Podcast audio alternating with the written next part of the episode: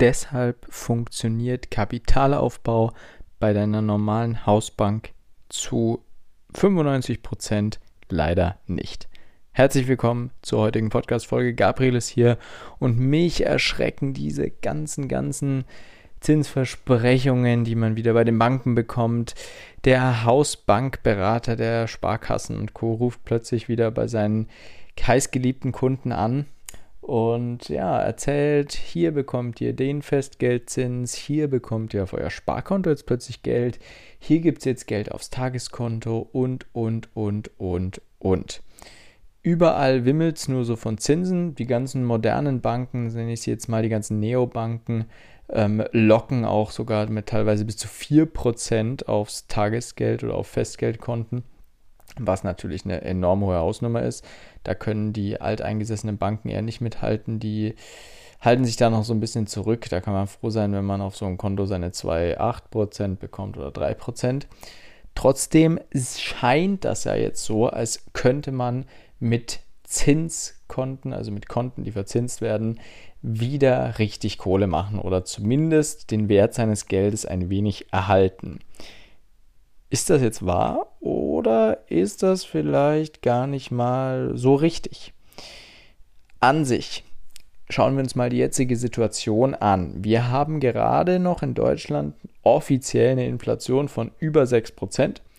Vor einem halben Jahr war es noch wesentlich schlimmer, da waren wir über 8 Richtung 10% teilweise.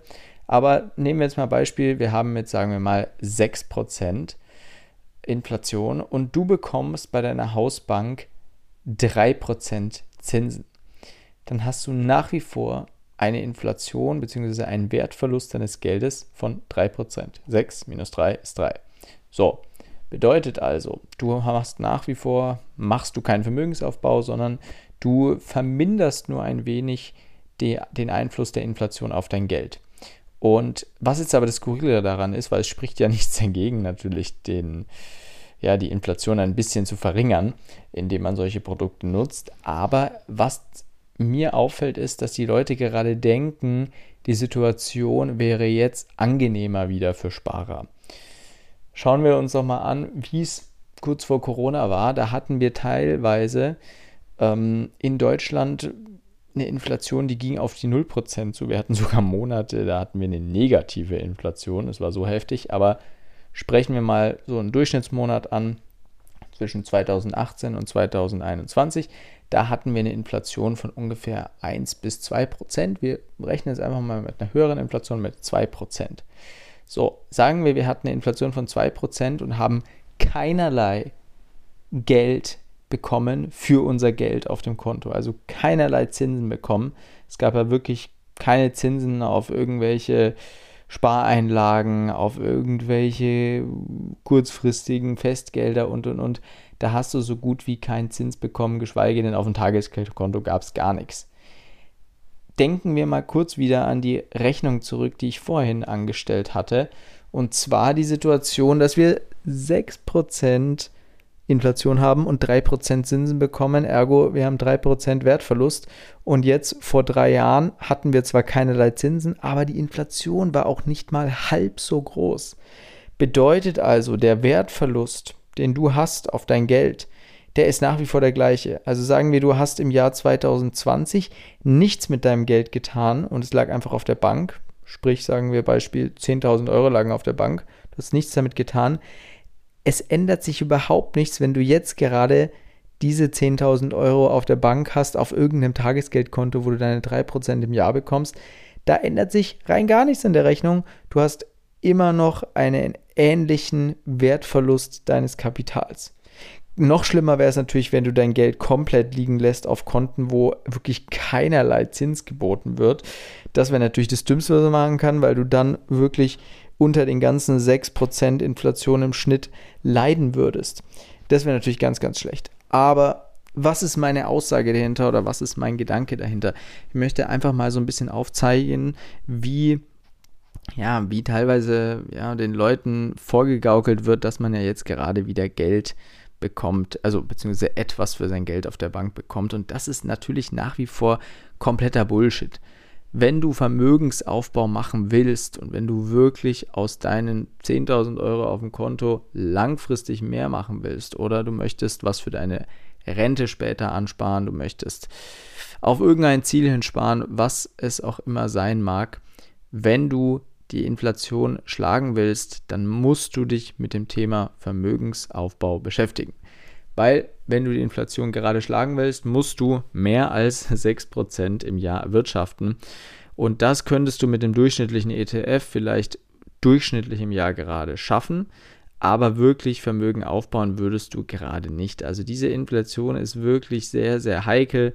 Wir haben vor allem, wird die wahrscheinlich Ende des Jahres auch nicht wesentlich weniger sein, sondern wir werden uns sicherlich noch zwei Jahre, sage ich jetzt mal als grobe Zahl, im Schnitt damit beschäftigen. Wir haben jetzt ja, Ende September 2023, rechnen wir mal hoch, bis 2025, vielleicht Anfang 2025, können wir hoffen, dass das Ganze ein bisschen wieder normalere Inflationsdaten, ähm, normalere Inflationszahlen annimmt, um die 2% herum. Ich würde mich auch freuen, wenn es früher der Fall ist, nur das ist so jetzt meine objektive Darstellung der Dinge. Bedeutet also, bis dahin musst du diese Inflation von 6, 5 oder 4 Prozent irgendwie schlagen. Und das geht leider nur mit Vermögensaufbau. Und natürlich kann es Sinn machen, diese Tagesgeldkonten, diese Festgeldkonten zu nutzen. Es kann auch Sinn machen, mal einen Festgeldzins auf zwei, drei Jahre irgendwie abzuschließen. Wenn du sagst, wow, hier kriege ich meine 3,5 Prozent auf zwei Jahre und das freut mich, mach's. Warum nicht? Es ist dann doch irgendwo eine konservative Art und Weise, sein Geld anzulegen. Aber das macht wirklich auch nur Sinn, wenn man sowieso schon genug Kapital auch anderweitig investiert hat in anderweitigen Vermögensaufbau. Weil der Vorteil natürlich an diesen ganzen Festgeldkonten, Tagesgeldkonten, je nachdem, vor allem Tagesgeldkonten, hast du natürlich den Vorteil, du kannst natürlich schnell darauf zugreifen. Wenn du jetzt ein Aktienportfolio hast, das ist gerade im Minus, willst du das ungern verkaufen. Ne? Und selbst ein Festgeldzins, den du auf drei Jahre abgeschlossen hast, den kannst du mit wenig Verlust oder manchmal sogar ohne Verlust schon früher abstoßen. Je nachdem, wie natürlich die Zinsentwicklung ist. Ne? Wenn du jetzt was abschließt und die Zinsen steigen die nächsten sechs Monate äh, weiter nach oben, dann kannst du natürlich dein Zinsprodukt nur schwieriger an den Mann bringen. Das ist ja klar, ne? weil dir keiner dein schlechteres Zinsprodukt abkaufen möchte am Markt. Aber trotzdem würde man an diese Gelder rankommen. Also der einzige Vorteil von all diesen verzinsten Produkten bei deiner Hausbank ist, dass das Geld so gut wie liquide ist. Es ist nicht so liquide, wie wenn es auf deinem Girokonto liegt, aber es ist sehr, sehr liquide, bedeutet, du kommst innerhalb von 24, 48 Stunden, im schlimmsten Fall vielleicht drei Tage, kommst du an dieses Geld ohne Probleme ran. Also der Notgroschen oder wie man das auch immer nennen mag, diesen Betrag, den man auf der Seite liegen haben sollte, drei bis sechs Monate ähm, Gehälter sollten das circa, drei bis sechs Monatsgehälter so rum sollten das circa sein, je nachdem. Ähm, aber diesen Notgroschen, den kann man sich natürlich überlegen, auf solchen Konten zu parken, damit der wenigstens für dich deine 2, 3, 4 Prozent erwirtschaftet. Und hier ist es ganz klar, genauso wie auch bei allen anderen Themen, such dir den Anbieter raus, der für deinen Service, den du gerade suchst, das beste Angebot hat. Kann sein, dass Bank XY gute Festgeldzinsen anbietet. Kann sein, dass Bank XY gute Tagesgeldzinsen anbietet oder Geld auf dein Girokonto sogar Zinsen anbietet. Und da muss man sich einfach selber schlau machen und nicht nur denken, ich bleibe bei einer Bank, alles ist gut. Man fangt nicht an, weiß ich nicht, sieben verschiedene Banken zu nutzen, ist auch schwachsinnig. Ähm, ich nutze gerade drei verschiedene Banken so richtig, habe bei vier verschiedenen Banken ein Konto Lass mich jetzt nicht, lass mich kein Blödsinn erzählen. Nicht, dass ich euch Blödsinn erzähle. Nee, Blödsinn. Ich erzähle euch gerade kompletten Blödsinn. Ich habe drei Konten, die ich wirklich effektiv gerade nutze. Ähm, ich gehe gerne auch mal tiefer auf diese Geschichte drauf ein, aber für mich sind es einfach die Banken, die mir was bringen, die ihren Service da in der Nische haben und dafür nutze ich die.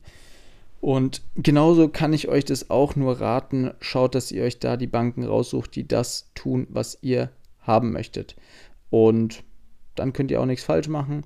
Aber langfristiger Vermögensaufbau nach wie vor funktioniert nur mit eigenem Investieren und eigenem Investieren auch in den Kopf, sage ich jetzt mal so rum. Nur mit den Zinsprodukten von den Banken wirst du leider nicht reich. Unser Beispiel hat es, beziehungsweise mein Beispiel vorhin hat es gezeigt. Solange die Inflation so weit oben ist, bringen diese Zinsprodukte rein gar nichts. Und wie wir uns alle denken können, werden wahrscheinlich die Zinsen auch wieder fallen, sobald die Inflation einigermaßen normale Werte angenommen hat. So viel zu dem Thema. Beschäftigt euch also unbedingt damit, wenn ihr euer Vermögen aufbauen wollt. Sonst werdet ihr bei irgendeiner Hausbank landen, die euch irgendeinen Blödsinn andrehen wollt. So viel zu dem Thema. Wenn ihr mehr über das Thema Vermögensaufbau wissen wollt, schaut gerne bei uns vorbei. forex-impulse.com. Da gibt es alles Mögliche, viele, viele spannende Themen, viele, viele verschiedene Blogartikel, die natürlich auch komplett kostenfrei sind. Genauso kostenfrei und gratis für dich ist auch unser Erstberatungsgespräch. Da kannst du dich einfach eintragen. Wir machen einen Termin mit dir aus, quatschen mal durch, wie deine Situation ist, ob wir dir weiterhelfen können, ob du bei uns reinpasst, ob wir zu dir passen und vielleicht kommt man da zusammen und vielleicht helfen wir dir dann schon bald dabei, deinen Sparkassenberater ein bisschen, ja, soll man sagen, nicht auszutricksen, aber ein bisschen traurig zu machen, weil er merkt, dass er den Job auch gar nicht so gut kann, wie er eigentlich dachte, sondern andere Leute das doch besser können. So viel dazu. Ich hoffe, ich konnte noch für einen kleinen Lacher am Ende dieser Podcast-Folge sorgen.